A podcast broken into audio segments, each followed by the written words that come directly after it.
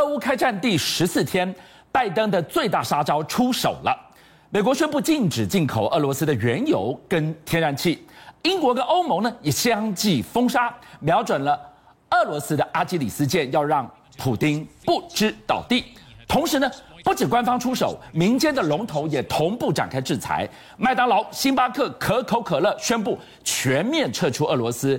官方名气双重拳普丁的情况之下，我们要告诉大家，这一场经济制裁，你跟我已经没办法脱身了。从消失的船员、不见的鲑鱼到狂涨两成的可乐，一场通膨的超完美风暴已经全境覆盖了。俊相哥，现在美国跟俄罗斯火车对撞，说实在，我站在台湾看，我狂料也惊。因为太狠了，现在拜登他祭出的是什么东西？观众朋友，我跟大家讲哦，他制裁一个接一个金融制裁，SWIFT 到现在呢，他说我要禁运俄罗斯的原油，禁运原油这个选项核武等级一般的，十四天而已就梭哈了这个选项。我们突然讲这个话题，那么在台湾的观众朋友讲说，我还是攻坚到这边后跟爱火车对战啊，那他给他们丢，我告诉你非常严重，为什么？不买没问题，不买以后缺的油。跟谁买，这会是很大的问题。英国跟美国它是所谓的同盟关系，英国就说没有问题，我现在开始就减少对俄罗斯的油的需求，我以后不跟他买了。对。可是呢，因为我不跟他买，我刚才跟大家讲，俄罗斯是全世界第二大的出口国，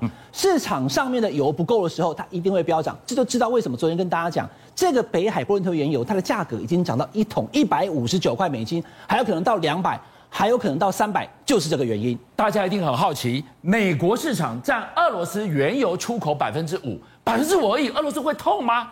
第二个补上来的是英国，对，英国加入制裁。第三个补上来的是我们没写欧盟，对，欧盟这些主要国家多么仰赖俄罗斯的天然气，他们已经说了，从现在三月一直到年底要逐步降低对它的依赖。接连 A 四快攻，怎么会没有打到痛点？油的制裁到这个地方，官方出手了。对，民间居然也跟着联手 A 四快攻。我先跟大家讲啊，刚刚讲的是没有油以后，俄罗斯本身它在国外的这一些需求国会很痛。对，但是俄罗斯真的也会痛。为什么？拜登这么做不是没有理由的，因为拜登这么做会让原本俄罗斯它的税收来源，它出口嘛。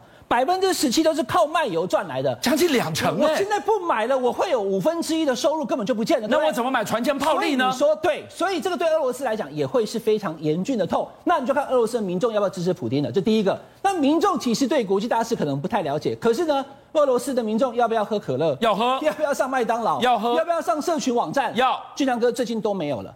不让你喝可乐，不让你吃薯条，不让你上社群网站去，通通封锁，要让你的民众感觉到苦。星巴克、麦当劳、百事可乐、可口可乐，通通配合拜登总统的策略，我们退出俄罗斯，所有在俄罗斯的这一些麦当劳店都关门，我们不卖了。所以呢，民众对俄罗斯来讲的话，第一个，因为我没有办法卖油，我接下来可能会越来越穷，因为我不能够喝到这些东西跟西方世界接轨，我的生活变得贫乏，我会越来越苦。又穷又苦，就是俄罗斯在这次跟美国火车对撞所必须付出的代价。我实在不愿意这么形容，但是媒体居然说，再这样下去的话，俄罗斯曾经这样的一个大国家，它会变成地表的孤军，它会变成地表的孤儿，它会变成了金融的贱民。对，如果到了那一天的话，不用等到那一天，普丁孰可忍孰不可忍，他居然已经告诉大家，等着看。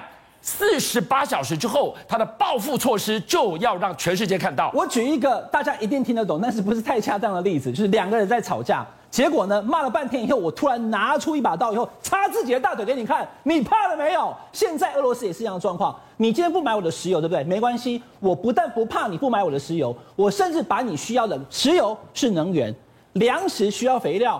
俄罗斯出产肥料啊，包含的尿素跟这个钾肥，这是全世界各国，也特别是欧洲都需要的。你需要才能够有种稻米，对不对？还有种这些麦，对不对？我不卖你了，我直接把我的这些肥料也通通禁止出口。你不要买我的油，我也不卖我的肥料给你。到时候看谁先倒下，直接引爆的会是什么？可以想见的舌尖上的通膨风暴。其实不止如此，接下来的节目我们要请暐瀚好好跟我们讲一下一场超完美的风暴，这个缺那个涨，这个缺那个涨，已经形塑成未来接下来带好钢盔向前冲了。我先跟大家讲一个状况哦，因为现在乌俄在打仗，对不对？对。就像跟那在乌克兰跟俄罗斯的那一些农民现在就不能耕作，对不对？对。那些工厂现在都关起来，对不对？对。那那一些船员，他们现在目前根本没有办法动。俄罗斯的船员，他基本上已经没有办法透了透过 SWIFT 系统，我拿不到国外的这些货的钱了，我还跑什么东西？哦，我信用卡连刷都甚至不能刷，没有办法啦。很多这因为 SWIFT 寄出之后，它的影响是很直接的。俄罗斯的银行不被世界各国者承认，我无法拿到钱。另外，乌克兰通通回国去打仗啦。乌克兰船员讲说，我们要回去帮我们的国家打仗，所以呢，造成了六万的俄罗斯跟乌克兰的水手困在海上。而且离开了那个船船运，所以现在目前各国的货运装装载的这个货运指数上涨百分之五十，所以货运的成本也变贵了。你想象那个。运输船的货柜已经一柜难求，现在变成有柜有船，没船员，真是雪上加霜啊。对，所以这个事情会造成全世界的问题。然后美国的 CPI 消费者物价指数，我们从去年讲到现在，它一直往上冲。我们台湾二点多对应压根细，是美国早就已经六了，而且不止六。观众朋友，现在看起来，预估美国的 CPI 消费者物价指数有可能到三月这个月的月底攀升到八点三。这个通膨会是一九七八年来最猛烈的局势，所以不止刚刚我讲的，美国希望俄罗斯的民众苦，买不到可乐，吃不到薯条，美国的民众也会因为通膨的关系呢。通通东西都变贵，生活也会跟着变苦，包含的加油。你看到美国，我刚刚讲，美国虽然自由产油，可是俊相哥这几年美国的几任总统，包含川普跟拜登，都说要发展绿能，所以他们美国虽然产油，可是那个产油的动能已经降低。这两年 COVID-19 工人也变少，所以美国也没有办法去补我刚刚讲俄罗斯的缺。所以在这种状况下，美国的油价也一直涨，现在每加仑已经涨到四美元，是过去十四年以来。最高的油价，所以我们看到了这个所谓的超完美风暴，它是融合了通膨的粮食的能源的长期动荡。今天我们看到了，如果你要开启油的能源的战争，高油价时代你我都躲不过，这是第一个风暴。第二个风暴，我们看到了海运断链的危机，有船有柜却没船员。对，你说海运我绕不过，我走空运总可以吧？空运就是这个问题的，因为现在乌克兰跟俄罗斯打起来以后。欧盟的各国也都对俄罗斯祭出制裁。刚刚我们讲了，你不买俄罗斯的油，俄罗斯讲说我还不卖你肥料嘞，粮食也没了。接下来呢，你知道多少在这个亚洲地区的飞机飞去欧洲必须跨过俄罗斯的领空吗？如果他不让你飞了以后，或者是他没有不让你飞，可是你怕飞进去以后可能被击落。通通绕道而行的话，增加的航运成本多了百分之三十到五十。我再推升了成本，再推升了物价，时间也会增加，是，而且运输的成本的单价也会增加，这是全世界各国都要一起承担的成本。所以我们现在看到了整个所谓的超完美风暴的通膨全境蔓延，台湾躲得过吗？台湾在这个地方，我们虽然大家还在这里安居乐业，我们天天关注战场，没有想到一步一步，央行已经先打预防针了，我们根本躲不过。我先跟大家讲哦，我很在乎，因为刚讲美国到六这边，那是美国吗？台湾是多少呢？观众朋友，台湾其实从去年四月以后一直往上涨，是到了今年的二月，就是我们上个月的时候，终于降下一点到二点三六的消费者物价指数，这是好事啊。二以上危险，三就算通膨。可是俊相哥，这是二月。打上是二月二十号才开始的，今天已经三月九号了。是，等到了三月、四月以后，会不会往上涨？会怎么样呢？其实我觉得没有办法，但是势必会造成的。我刚刚讲了粮食、金融、航运、海运，还有包含了这个相关的能源、油、天然气，它都涨了装，怎么可能不涨呢？别的不要讲，还不用等下个月看这个月的物价指数。我们现在刚刚讲可乐，台湾的哦，你跑到便利商店，很多人喜欢喝这个，一瓶六百 ml 的是。二十九块，二十九块，现在要涨，涨到三十五块，直接涨二十趴，哇，没有办法啦，罐小小一罐涨六块钱哦，这是台湾的哦，而且这两天你去看到有那个连锁的寿司店，它里面小朋友很喜欢吃的这个鲑鱼寿司，暂时不提供，为什么也没有鲑鱼寿司了？现在因为空运航运的问题，短缺寿，短缺鲑鱼，所以没有这个鲑鱼寿司，暂时不卖给你了，直接台湾也受到冲击。这个风暴台湾真躲不过，最后我们就给大家看到央行担心。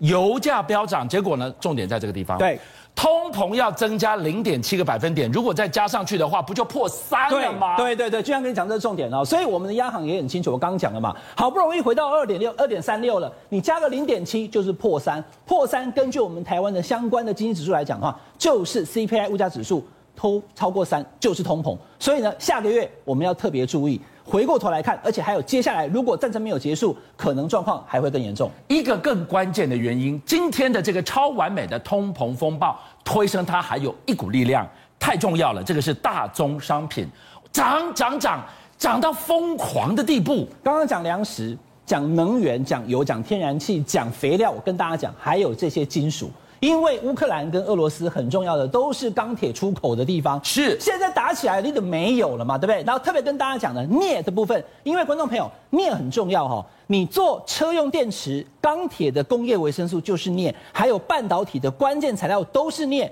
而俄罗斯，对不起，我刚刚讲石油，对不对？都是俄罗斯出来的，镍也是啊。全球的产量百分之七都在俄罗斯。那现在俄罗斯已经打起来了，他也不给你镍了，镍的价格直接飙涨百分之两百五，直接往上冲了。所以每公吨呢，已经到了十万美元的情况之下呢，这个东西你又必须要用。你说半导体，你说这些相关东西，钢铁你不需要镍吗？所以这种情况之下，镍的价格涨，而且又控在俄罗斯手上。这个东西就会是全球短缺的一个警讯。说到钢铁，我们看到了俄罗斯跟乌克兰也是钢铁的出口大国，居然现在打到十四天，后面打多久我们都不知道。